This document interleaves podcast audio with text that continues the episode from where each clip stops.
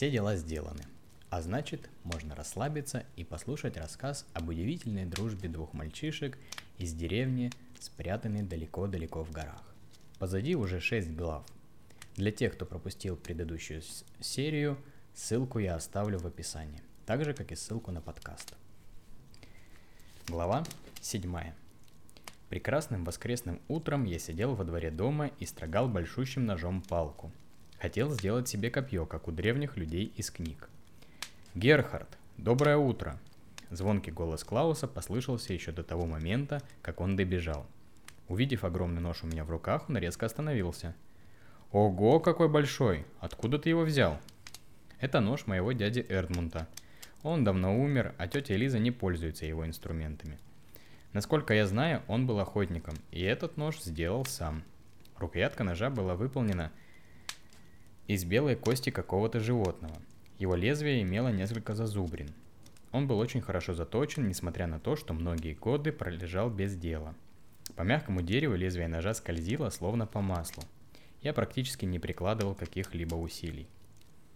«А что ты такое делаешь?»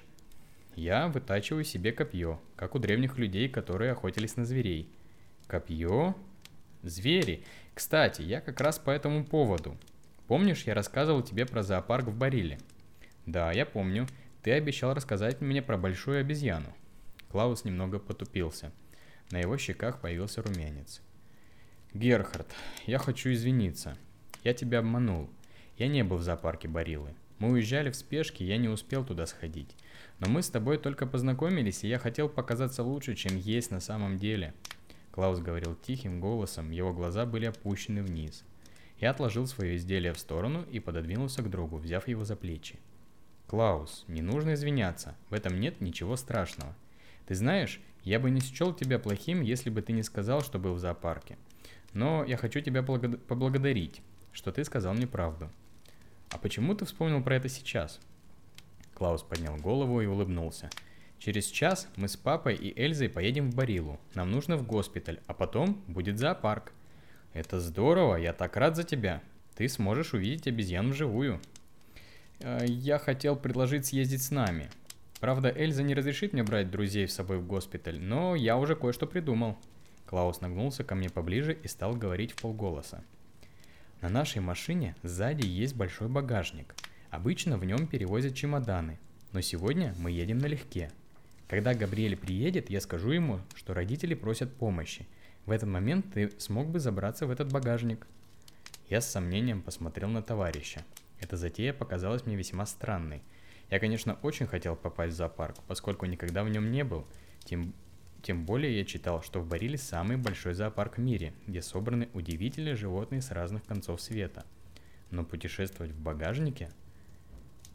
Клаус, может, мне пора познакомиться с господином и госпожой Гаре? Да, но давай не сейчас.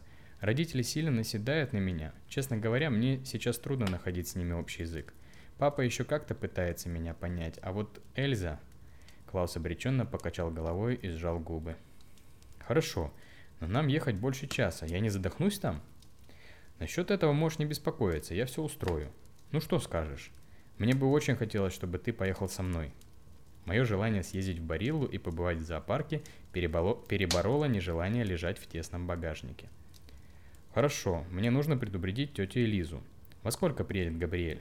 Он должен приехать через 40 минут. Ты успеешь? Я прикинул, что мне нужно сделать, и дал утвердительный ответ. Ты настоящий друг, Герхард. Будь готов, когда приедет машина, я дам сигнал.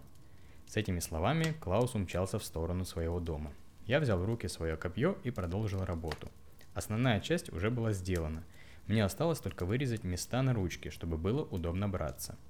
Мое воображение захватили приключения с этим копьем. Может и Клаусу потом такое сделаю, и мы отправимся на охоту, совсем как древние люди. Острогав свое доисторическое оружие, я спрятал его в амбаре между стенками. Если тетя Лиза его нашла бы, то точно отправил бы в печь.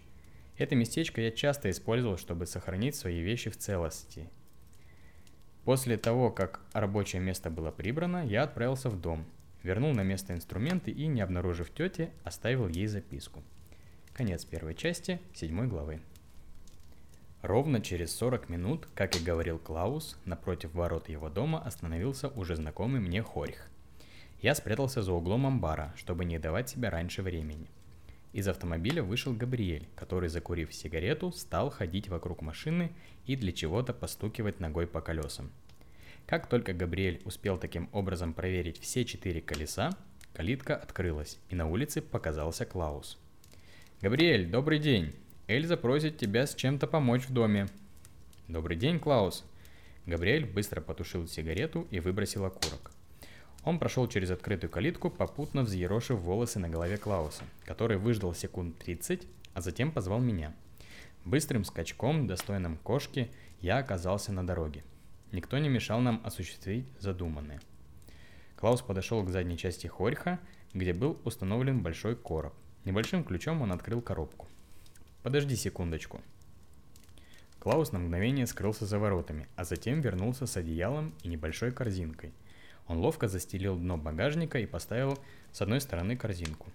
Тут немного воды и еды. Надеюсь, это хоть как-то скоросит твое пребывание в багажнике. Клаус виновато поднял глаза и посмотрел на меня. Осмотрев свое лежбище и найдя его вполне уютным, я хлопнул друга по плечу. Все в порядке. Я должен тебя поблагодарить за такую возможность. Спасибо за твои беспокойства. Я указал на одеяло и корзинку. А что насчет воздуха? Тут полный порядок. Клаус указал мне на отверстие в углах багажника, через которые едва заметными лучиками свет попадал внутрь. Со двора дома Клауса послышались голоса. Я понял, что медлить нельзя, и ловким прыжком забрался в багажник. Закрывая дверцу, Клаус прошептал мне. «Герхард, наберись терпения. Когда можно будет вылезать, я постучу по крышке два раза». Крышка закрылась, и я остался в плохо освещенном пространстве багажника – Удивительно, но тут было не так и тесно, как могло бы показаться снаружи. Я смог сидеть, вытянув ноги, при этом моя голова еле касалась крышки. Устроившись поудобнее, я занял наблюдательный пункт у одного из отверстий, через которое хорошо было видно дом Клауса. На дорогу вышли Габриэль, а за ним супруги Гаре и сам Клаус. Сумок действительно было немного. Я переживал, вдруг Клаус ошибся и кому-то потребуется забраться в багажник. Вот бы было удивление, но к багажнику никто даже не подошел. Прошло совсем немного времени, и раздались звуки захлопывающихся дверей. Звонкий сильный голос послышался из-за стенки. «Габриэль, у нас сегодня большая программа. Для начала мы едем в Тойпиц, а затем в зоопарк. Нам все нужно успеть». Я слышал, как кто-то при этих словах захлопал в ладоши. Вероятно, это был мой друг. «Вас понял, не волнуйтесь, господин Гаре. Тут замечательная трасса, мы доедем быстро». Раздался звук мотора. Машина медленно тронулась. Незначительная качка сопровождалась ровным монотонным звуком шуршания колес по асфальту. Дорога до Барилы была хорошая, поэтому я не волновался, что тряска будет невыносимой. Но все же одеяло Клауса очень пригодилось, поскольку стенки и пол багажника были жесткими. Наблюдая через отверстие в углу за проплывающими мимо пейзажами, я представлял себе животных, которых мы увидим в зоопарке. Мне очень хотелось увидеть больших черепах, ведь они были так похожи на динозавров из книг. Я слышал, что эти земноводные живут по сто лет и больше, а еще львов, красивых огромных кошек. Когда-то у нас была своя кошка, пушистая и очень ленивая. Она больше всего любила спать и занималась этим при каждом удобном случае. Мне нравилось играть с кошкой. Я воображал, как нам разрешат покормить этих хищников. Мои мысли прервало урчание живота, который напомнил, что из дома я ушел без обеда. Повернувшись на бок, я открыл корзинку, так учтиво подготовленную для меня Клаусом. В полумраке я на ощупь достал содержимое.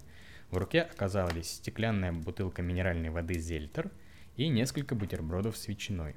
Запах еды сразу наполнил все пространство моей временной обители. Я принял упор в углу так, чтобы неожиданный маневр не застал меня врасплох. Мягкая булочка и свежая ветчина. Это было потрясающе вкусно. Я съел два бутерброда, а третий оставил про запас. Вдруг наше путешествие затянется. Убрав еду в корзинку, я осторожно начал откручивать крышку бутылки, опасаясь того, что вода начнет извергаться, как лава из жерла, жерла вулкана. Так и случилось. К этому моменту бутылку уже изрядно потрясло, а это, как известно, служит стопроцентной гарантией, что спокойно эту воду не открыть. Едва я сорвал заводское крепление крышки, как брызги и пена покрыли все вокруг. Стены, крышку багажника, мою рубашку и шорты. Когда вода успокоилась, в бутылке оставалось немногим больше половины. Я сделал несколько глотков. Вкус соленой газированной воды вызвал неприятный зуд в носу, но, следует заметить, она отлично утоляет жажду. Мощная отрыжка вырвалась из глубины моего живота. Я испугался, что меня могли услышать, поэтому замер и стал прислушиваться. Автомобиль все так же продолжал равномерное движение без резких ускорений и торможений, только периодически меняя направление. Мотор, казалось, застыл в состоянии напряжения, поскольку его звучание оставалось таким же, как в момент, когда мы отъехали от дома. Подождав пару минут и убедившись, что мое присутствие осталось нераскрытым, я вытерся как мог одеялом и прилег на бок, ближе к отверстию в углу. Снаружи я видел незнакомые места, в большинстве леса и поля, сочный зеленый цвет которых так контрастировал с мрачными палитрами моего багажника. Я пододвинулся ближе к отверстию, чтобы побольше захватить свежего воздуха. Закрыв глаза, набрал полные легкие нежных ароматов цветов и трав, что обильно росли вдоль дороги. После нескольких глубоких вдохов я почувствовал головокружение. Мягкое покачивание кузова и колыбельные мотора сразили меня. Я больше не мог бороться и уснул. «О нет! Это правда, все подтвердилось!» Сквозь сон я услышал надрывающийся женский голос – это потому он такой. Что мы будем делать? Успокойся, дорогая. Все будет хорошо. Нам нужно попробовать. Другого выбора нет. За стенкой раздались громкие всхлипывания. Родная моя, надо привести себя в порядок. Он идет. Я испугался. Судя по всему, что-то случилось. Придвинувшись к отверстию, я увидел, как Клаус идет с Габриэлем вдоль аллеи. Вроде все хорошо, проскочила в голове мысль. Я осмотрелся и попытался понять, куда мы приехали – за спиной своего друга я разглядел длинное двухэтажное здание, в центре которого на самом верху возвышался крест. Клаус и Габриэль шли по аллее, которая простиралась прямо перед ним. Слева от здания я увидел странной формы башню с балконом и квадратными часами, на крыше которой труба изрыгала густой черный дым, столбом поднимающийся в небо, где он рассеивался на ветру. Эти строения показались мне знакомыми – из машины вышли госпожа и господин Гаре. Взявшись за руки, они пошли навстречу Клаусу. Я увидел, что Эльза присела перед Клаусом и гладила его по голове, а господин Гаре забрал у Габриэля какие-то документы. Машина стояла довольно далеко от этого места, и у меня не было возможности узнать, о чем они говорят. Лишь редкие слова доносил до меня ветер. «Хорошо, малыш, зоопарк». Клаус радостно помчал к машине, оставив позади родителей и водителя. Добежав, он тихонько шепнул мне – все в порядке, Герхард? Осталось немного, мы сейчас едем в зоопарк. Ты как там? Держусь, только вот водой облился. Ничего страшного, скоро я тебя выпущу. Ты с кем там разговариваешь, малыш? Я представляю, как обезьяны говорили бы со мной, если бы могли. Я увидел Эльзу. После слов Клауса она засмеялась, но глаза ее были мокрыми, а выражение лица представляло скорее боль, чем радость. Вскоре подошли отец Клауса и Габриэль. Двери машины хлопнули, и мы опять двинулись в путь. С любопытством я рассматривал здания, на окнах которых почему-то были решетки. Мы медленно проезжали мимо них, сворачивая то возле одного дома, то возле другого. Все постройки были одинаковой расцветки. Грязно-белый верх и красный низ, на фоне которого белыми цифрами были нарисованы номера. Складывалось впечатление – что мы движемся по какому-то живописному парку, где построили множество дворцов. Территория вокруг зданий была изрезана тенистыми аллеями, вдоль которых стояли лавочки. По некоторым из них гуляли люди в халатах, но не в тех, что ходят врачи, а в домашних, мягких. Наблюдая за ними, мне почему-то стало тревожно и страшно.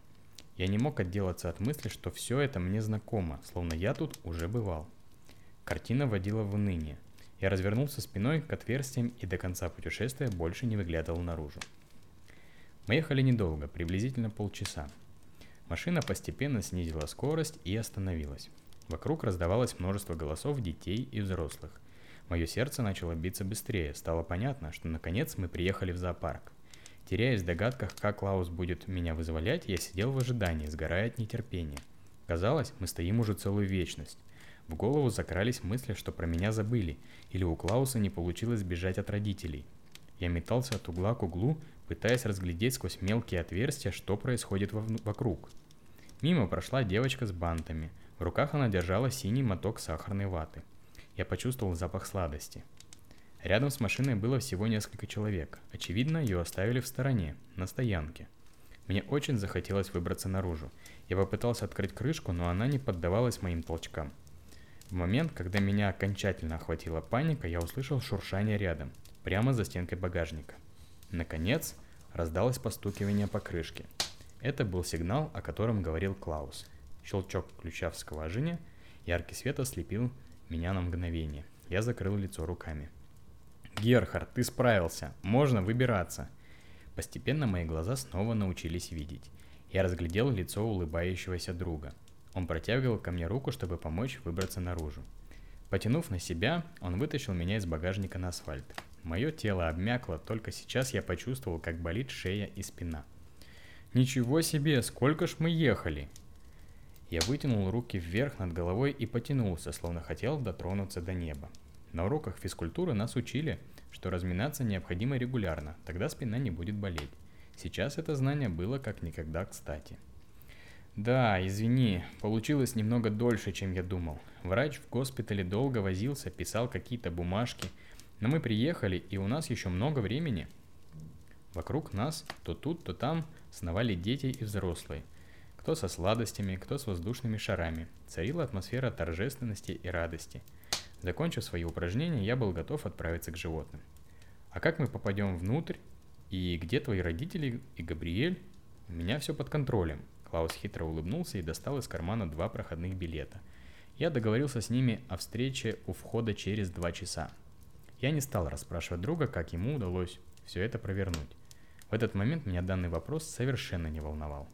Тогда побежали? Видимо, бег и детство – две неразделимые вещи – мы помчались мимо припаркованных автомобилей через парковку прямо к большим проходным воротам, которые находились рядом со зданием касс. Моему взору открылось невероятное зрелище. Гигантская арка изящно изгибалась над проходом в парк, по бокам которого сидели два красивых слона, сделанных из камня. Я подобных строений раньше никогда не встречал. Крыши арки и кассовых домиков были необычной изогнутой формы – над головами посетителей свисал колоссальных размеров фонарь. И весь этот архитектурный ансамбль готовил входящих к чему-то по-настоящему грандиозному, что скрывается за входом. Возле ворот столпилось несколько человек, которые ждали своей очереди для прохода внутрь. «Герхард, давай за мной!»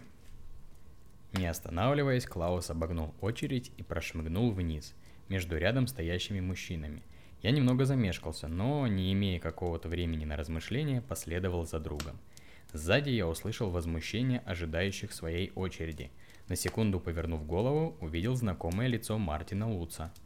Он злобно махал кулаком нам вслед. Выбравшись из леса ног, я увидел Клауса, который уже добрался до окна билетера. Он ловко сунул в окно э, и крикнул. «Нас двое!» Как только рука из окошка вернула Клаусу корешки от билетов, мы рванули через проход во внутреннюю территорию парка. Прямо возле входа стоял большой стенд, где были изображены разные животные и пути, как до них можно добраться. Вот это ты даешь! Я еще не пришел в себя после путешествия, а тут Клаус учудил такое, чего от него ну совсем не ожидаешь. У нас э, достаточно времени, но очередь движется так медленно. Смотри, Кого мы хотим увидеть? Нам понадобилось совсем немного времени, чтобы изучить карту. Глаза просто разбегаются от раз- разнообразия животного мира, представленного в этом ограниченном пространстве. Тут были и хищные, и травоядные звери, львы, леопарды, тигры, бегемоты, носороги, медведи и, конечно, обезьяны. Много разных видов обезьян. Я нашел самых крупных, больше всего похожих на обезьяну с плаката Клауса. «Смотри!» Я указал пальцем на нижний левый угол карты и начертил в воздухе путь от входа. Вот тут гигантские обезьяны. Давай проложим дорогу к их вольеру. Мы пройдем мимо хищников, свернем тут, возле водоема, и придем прямо к ним через африканских животных. Клаусу понравился предложенный маршрут. Блеск в его глазах означал, что мною была выбрана верная цель визита. Я постарался запомнить, где нужно будет сворачивать, чтобы не заблудиться среди вольеров. Мы начали свою экскурсию с посещения царя всех зверей – льва. Эти гордые хищники лениво лежали на земле и подтягивались совсем как домашние кошки. Я сразу понял, что покормить нам их не удастся, ведь они, судя по всему, были сытые. Мы недолго понаблюдали за тем, как один лев мотает своей потрясающей густой гривой и зевает, обнажая огромные желтые клыки. Ничего себе зубки! Представляешь, как он хватает свою жертву? Я постарался изобразить пальцами, насколько большие клыки у льва. Спустя несколько минут стало скучно, и мы неторопливо пошли дальше, мимо каких-то непонятных медведей, которые больше напоминали собак. Эти звери нас не очень заинтересовали. Слева по зеленой глади огромного луга гордо расхаживали большие розовые птицы с кривыми клювами. Некоторые из них стояли неподвижно, почему-то на одной ноге. Мы подошли ближе к ограде, где висела табличка «Фламинго». По соседству с этими странными пернатами поселились цапли. Этих птиц я раньше встречал на болоте, когда ездил в гости к брату тети Элизы. У них очень длинные клювы и тонкие, совсем как спички ножки – Птицы спокойно стояли в воде, периодически опуская клюв. В дальнем углу две цапли что-то не поделили и начали махать своими огромными крыльями. Ого, ничего себе какие большие, смотри, Герхард. Да, в школе нам рассказывали, что размах крыльев у них достигает двух метров. Ты можешь себе это представить? Жаль, что здесь мы не увидим, как они летают. Странно, мы приехали в зоопарк, и я думал, что Клаус будет невероятно рад этому событию, но он не проявлял должного энтузиазма. Чем дальше мы шли вглубь парка, и чем больше зверей успевали посмотреть, тем больше я убеждался в том, что Клаусу тут не нравится. Ему было жалко животных, которых загнали в вольеры и содержат в неволе. Когда мы проходили рядом с загоном, где обитали громадные зубры, Клаус встал напротив большой головы этого исполинского зверя. Я подошел ближе к другу и почувствовал запах, как в хлеву у Женевьевы – Зубр стоял и смотрел на нас маленькими добрыми глазами. Было слышно его тяжелое жаркое дыхание. Ему бы сейчас по лесу бегать. Клаус протянул руку к рогатому зверю, но дотянуться, конечно, не смог. Зубр, посчитав, что ему дают еду, высунул свой длинный черный язык. «Смотри-ка, Клаус, кажется, он не прочь перекусить». Я подмигнул и указал другу на небольшую деревянную коробочку, что была прикреплена к забору загона – в ней лежали ломтики нарезанной морковки. Клаус взял несколько штук, но его руки были слишком короткие, чтобы дотянуться. Хорошенько осмотрев все вокруг, мы увидели шест, лежащий вдоль ограды, на конце которого имелась специальная чашка. Клаус догадался, что это сделано для того, чтобы кормить зверей. Он взял шест в руки, а я положил кусочки морковки в чашку. «Осторожнее, не вырони!» Клаус покраснел от напряжения, но поднял шест вверх. Видимо, он был тяжелый для девятилетнего мальчика. Словно хирург, делающий сложную операцию, друг аккуратно поднес чашку к голове зубра. Животное ловким движением длинного языка достало кусочки морковки из чашки и принялось тщательно их пережевывать. «Кушай, мой хороший, приятного аппетита!» Клаус общался с мохнатой громадиной так ласково, словно тот был его самым близким другом или даже ребенком. Мне показалось, что в этих животных Клаус нашел родственную душу. Немного постояв в умилении, наблюдая, как зубры чешутся о деревянный столб, который, видимо, специально был установлен здесь для этих целей, о чем можно было судить по многочисленным клокам шерсти, разбросанной вокруг, мы пошли дальше. Время неумолимо быстро бежало, а нам еще предстояло увидеть многих других зверей и, конечно, обезьян. Мы проходили мимо водоема, где маленькие пингвины в своих черных смокингах неуклюже шагали друг за другом, а затем ныряли в воду – я заглянул за барьер и увидел, что в воде они уже не были такими неуклюжими, а плавали, словно рыбы, очень быстро. Клаус, а ты знал, что пингвины это тоже птицы? Они вынашивают яйца. Конечно, в моей книге о зверях пингвинам посвящена целая глава. У них о потомстве заботятся отцы. Немного помолчав, он добавил. Мы вместе с папой про них читали. Я очень горжусь своим другом, который так много читает – Почему-то в этот момент мне захотелось его поддержать. Я похлопал Клауса по плечу. Он посмотрел на меня и улыбнулся, но в его глазах я увидел грусть. Вряд ли Клаус ожидал, что звери в клетках не вызовут в его душе позитивного отклика. Он без энтузиазма рассматривал разнообразных представителей животного мира, которые были свезены сюда со всех уголков света. Я чувствовал это. «Клаус, все в порядке? Если хочешь, мы можем сразу пойти к обезьянам или вообще давай уйдем отсюда?» Все хорошо, спасибо, Герхард. Давай досмотрим, как планировали, тут немного осталось. Мы медленно шли по дорожкам мимо вольеров. Потоки людей огибали нас со всех сторон. Где-то строгая мама отчитывала непослушного мальчика, который пытался забраться в загон с медведем. До нас донеслись ее нотации. Рядом высокий мужчина держал на плечах девочку с бантами, которая что-то пыталась ему показать у рогатых оленей. Чуть впереди целая орава ребят гонялась за павлином, который в ужасе, теряя разноцветные перья, пытался спасти свою павлинью жизнь, быстро перебирая лапками и истошно крича. Такая красивая птица, но с очень мерзким голосом. Они свободно гуляли среди посетителей. Дальше мы не останавливались, лишь замедлились возле озера с бегемотами, где один здоровяк так широко распахнул пасть, что наверняка бы с легкостью проглотил любого из нас, окажись мы рядом. По правде говоря, я не разделял чувства своего друга. Вокруг деревни, где мы жили, обитало немного зверей, которых можно было бы вот так легко рассмотреть, а уж тем более покормить. А тут все в одном месте – я шел по парку и не переставая поражаться тому, насколько разные существа живут на нашей планете. Вот тут носороги смешно машут маленькими ушками. Далее жирафы. Невероятные мифические создания с длинными шеями. В следующем загоне слоненок играет с хвостом своей громадной мамы. Он неловко бегает и падает, словно человеческий ребенок. Где еще можно вживую посмотреть на такое великолепие природы? В таких размышлениях мы прошли сектор Африки, и впереди виднелись джунгли, где мы должны были встретиться с большими обезьянами. Постепенно воздух наполнился громкими звуками, словно кто-то повторял букву «У». Чем ближе мы подходили к джунглям, тем громче и разнообразнее становились звуки. Над нашими головами, в вышине густых зеленых крон деревьев, я заметил быстрые движения маленьких черных обезьянок. Мы с Клаусом задрали головы и стояли, раскрыв рты – эти волосатые зверьки очень ловко перебирались с ветки на ветку, периодически прыгая на лианы, которые обильно свисали со всех сторон. Я обратил внимание на завороженное лицо Клауса. Сегодня впервые он проявлял неподдельный интерес.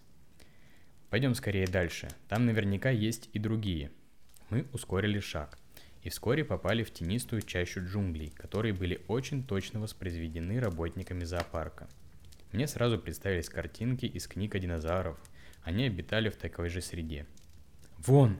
Вон, смотри!» Клаус прыгал на месте, как сумасшедший, и указывал рукой куда-то в сторону. «Ничего не вижу. Куда ты показываешь?» Я пытался разглядеть что-то среди широких листьев растений там, куда показывал Клаус, но ничего не цепляло мой взгляд. Одни сплошные кусты и деревья. «Ну как же, вон! Рядом с теми красными цветами!» Я напряг свое зрение и внимательно рассмотрел кусты, из которых выглядывало несколько ярких бутонов. Вдруг ветки зашевелились. Сквозь открывающиеся щели я увидел что-то черное. Прижался к ограде и затаил дыхание. Спустя мгновение из кустов, аккуратно переставляя по очереди все четыре лапы, вышла большая черная обезьяна. Она выглядела точь-в-точь, точь, как ее собрат с плаката Клауса.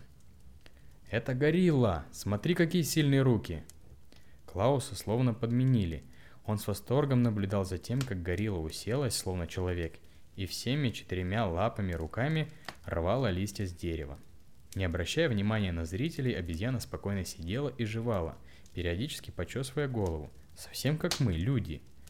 «Ты посмотри какая! Она так похожа на нас, только огромная и волосатая!» Могучие руки гориллы легко дотягивались до верхних веток. Ловко цепляя длинными пальцами, она нагибала их к самой земле – где остальными руками срывала свежие листья. Горилла недолго сидела в одиночестве. Через пару минут к ней присоединились сородичи, среди которых я разглядел совсем крошечную обезьянку. Она крепко держалась за грудь своей мамы, сверкая по сторонам своими круглыми черными, как уголь, глазками. На информационной табличке я прочитал, что здесь живет целая семья горилл. Самую старшую из них зовут Бобби. Смотри, Клаус, скорее всего это Бобби. Я показал на крупную обезьяну, которая стояла в стороне от основной группы. Опираясь на мощные пальцы передних рук, согнутые в кулак, Бобби внимательно наблюдал за посетителями. Вероятно, так он охранял покой своего семейства. «Ух, какой грозный!» Широкой улыбкой Клаус стоял обеими ногами на решетке и сильно нагибался вперед, что я испугался, как бы он не провалился в вольер. Вдруг Бобби повернулся в нашу сторону и стал стучать одной рукой по груди, издавая жуткие гортанные звуки. «Мальчик, осторожней! Гориллы воспринимают твою улыбку как агрессию, ведь ты показываешь свои зубы, а этого делать нельзя!» К нам подошел невысокий сотрудник зоопарка. Клаус испуганно спрыгнул с ограды и отвернулся от гориллы. Его лицо моментально приняло серьезный вид. «Простите, я не знал, я не хотел его разозлить». «Ничего страшного, гориллы не злопамятные. Смотри, он уже все забыл». Действительно, успокоившийся Бобби неторопливо направился важной походкой к своим сородичам, которые потихоньку скрывались в толще тропической растительности. Обезьяны не любят, когда им смотрят в глаза и показывают зубы, поэтому нужно быть внимательным. Работник зоопарка улыбнулся по-доброму и пошел дальше, в направлении Африки. Я улыбнулся Клаусу, не показывая зубов, конечно. «Сколько у нас еще времени?» Клаус нашел глазами большие часы, установленные то тут, то там. «Мне нужно быть указ через 15 минут. У нас еще есть немножко. Давай посмотрим, что там». Мы пошли по дорожке, уходящей вглубь леса. Над головами свисали тяжелые раскидистые ветви деревьев, обмотанные жгутами зеленых лиан. Маленькие обезьянки пепельного цвета с длинными хвостами, загнутыми в крючок, играли с друг другом, наполняя округу громкими возгласами. Интересно, а как обезьяны уживаются в одном лесу? Судя по всему, их тут довольно много. Ну, они же не люди, им что делить-то, кроме еды? А, еду, а еды тут предостаточно – Клаус указал на огрызки от фруктов, которые обильно покрывали траву возле вольеров. Живут себе и радуются жизни. Ну, ты знаешь, даже когда все хорошо, обязательно найдется кто-то недовольный. Вам рассказывали в школе о войне? Госпожа Иванет читала нам, что солдаты нашей страны доблестно защищали свое отечество от иностранных захватчиков. Другие страны решили забрать у нас земли, и нам пришлось воевать. Понимаешь? Может, мы и не хотели, но пришлось. Клаус сделал серьезное лицо и резко отрезал. Обезьяны не такие глупые, как люди. Я вспомнил, при каких обстоятельствах Клаус покинул свою родину. Возможно, мои слова задели его чувства. Мне стало стыдно, что я поднял этот вопрос. Наверное, ты прав, мой друг. Извини, больше не будем об этом. Оставив позади какофонию из уканей самых разных громкостей и тонов, мы вышли из обезьяньего королевства и направились к выходу. Перед тем, как снова, снова быть заточенным в багажнике, я решил зайти в туалет. Клаус остался снаружи. Быстро справив свою нужду, я присоединился к другу, и мы вместе направились на стоянку, где стоял автомобиль. Проходя через арку ворот, я еще раз насладился ее великолепием. Мне захотелось побольше узнать о том, где строят дома с такими крышами. Это должно быть невероятно красивая страна. Приближаясь к месту, где я был освобожден два часа назад, меня охватило чувство паники – в горле пересохло. Хриплым голосом я выдавил из себя. «Клаус! Машины нет!» Мы осмотрели парковку и нигде не увидели хорьх. Я стал бегать между припаркованными автомобилями и вглядываться в каждый из них, но не находил нужный. Они не могли уехать без меня, значит Габриэль куда-то отъехал. Он обязательно вернется за мной и родителями. Герхард, пойдем ко входу, может там что увидим. Мы вышли на тротуар и пошли обратно к зданию кассы. Вдруг я заметил знакомый силуэт и испытал облегчение. Вон, вон машина. Возле небольшого магазинчика, расположившегося на противоположной стороне тротуара, стоял, ослепляя ярким солнечными лучами, отражающимися от наполированного капота, хорьх. В машине никого не было. Фух, Клаус протер лицо руками, отчего оно стало красным. Пойдем скорее, у нас мало времени. Мы пробежали сквозь кусты, которые разделяли тротуар и проезжую часть, и выскочили на дорогу. Сменив бег на ходьбу, чтобы не привлекать внимания, мы торопливо шагали к припаркованной машине. Добравшись, Клаус бросился открывать багажник, а я решил осмотреться, не подходит ли к нам Габриэль. Безлюдная улочка, где стоял автомобиль, не пользовалась такой популярностью, как та, что вела ко входу в зоопарк. Убедившись, что тем немногим прохожим, что здесь были, до нас нет дела, я вернулся к уже открытому багажнику. Клаус заботливо поправлял одеяло, которое изрядно помялось за время путешествия. «У тебя еще осталась еда?» Я вспомнил, что не доел приготовленные бутерброды. «Да, все в порядке, не волнуйся об этом». Я видел, что Клаусу было стыдно за способ моего перемещения. «Клаус, спасибо тебе за путешествие. Не помню, говорил ли я уже, но мне очень приятно, что ты пригласил меня с собой. Я раньше никогда не был в зоопарках. Друг немного улыбнулся и покивал мне молча в ответ. Словно кузнечик, я легко запрыгнул в багажник и занял уже знакомое мне положение по диагонали. Как я пойму, что пора выбираться? Пока не знаю, но я что-нибудь придумаю, не волнуйся. Главное, будь готов, когда увидишь, что мы подъезжаем. Я утвердительно кивал головой. Клаус осторожно закрыл крышечку, щелчок затвора замка ознаменовал начало обратного пути домой. Через отверстие я увидел, как он побежал в сторону входа в зоопарк. На какое-то время я совсем остался один. В замкнутом пространстве быстро теряется счет минутам, но благодаря этому у меня появилась возможность побыть со своими мыслями наедине, переварить все то, что сегодня увидел. Почему-то я вспомнил не про животных, увиденных мной в последние два часа, а про то странное место, куда мы заезжали по пути вперед. Господин Гаре назвал его Тойпиц. Это больница? Кто те люди, которые гуляли в домашних халатах? Почему на окнах тех красивых домов были решетки и почему все это казалось таким знакомым, словно я уже бывал там раньше? Над этими вопросами я размышлял, пока мой покой не прервали голоса и хлопки дверей. Я догадался, что Клаус встретился с родителями, и теперь мы отправляемся в путь. Пока машина не тронулась с места, мне захотелось пить. Достав бутылку, я опустошил ее до дна одним залпом. Большая часть газа вышла при первом открытии бутылки, поэтому в этот раз все прошло гладко. Как проходил наш обратный путь, мне неизвестно. Сильно утомившись после прогулки по зоопарку, он действительно огромный, я погрузился в сладкую дремоту. Мне снились яркие, но странные сны. Я помню обезьян, охотящихся на пингвинов верхом на носорогах. Порой нам снится то, чему мы не можем дать разумного объяснения. Я слышал, что какой-то ученый из Астилии пытался расшифровать сновидения людей и даже написал целую книгу. При подъезде к Мегольду машину изрядно потрясло, из-за чего я проснулся. Мы двигались по знакомой местности. Немного размявшись, я приготовился. После резкого поворота, скорее всего машина разворачивалась на перекрестке, мы остановились. Я напряг слух, чтобы не пропустить нужный момент – Госпожа Гаре спокойным голосом обсуждала с Габриэлем какую-то поездку на следующей неделе, а Клаус возбужденно рассказывал отцу про обезьян. Двери хлопнули, и голоса потихоньку стихли. Набравшись терпения, я смотрел через отверстие на ворота дома Клауса. Каждая минута ожидания тянулась невероятно долго. В конце концов, ворота открылись, но через них вышел только Габриэль. Не останавливаясь, он прыгнул в машину и запустил двигатель. От удивления я даже не успел испугаться – Машина медленно тронулась с места, но вдруг на дороге показался Клаус, который кричал и размахивал руками, что произвело должный эффект. Мы остановились. Клаус быстро подскочил к багажнику и щелкнул замком. Я был готов выпрыгнуть в любой момент. «Клаус, что случилось?» «Я, кажется, забыл свитер в машине. Ну, давай посмотрим». «Хм, нет, тут ничего нет». «Эм, наверное, Эльза забрала. Пойдем, я тебя провожу». Двигатель продолжал работать. Я увидел, как Клаус и Габриэль скрылись за воротами. Аккуратно открыв крышку, я вывалился из багажника на дорогу, поцарапав коленку об асфальт. Ноги опять не слушались. Сделав усилие, я встал, не обращая внимания на ссадину, закрыл крышку и поковылял к себе во двор.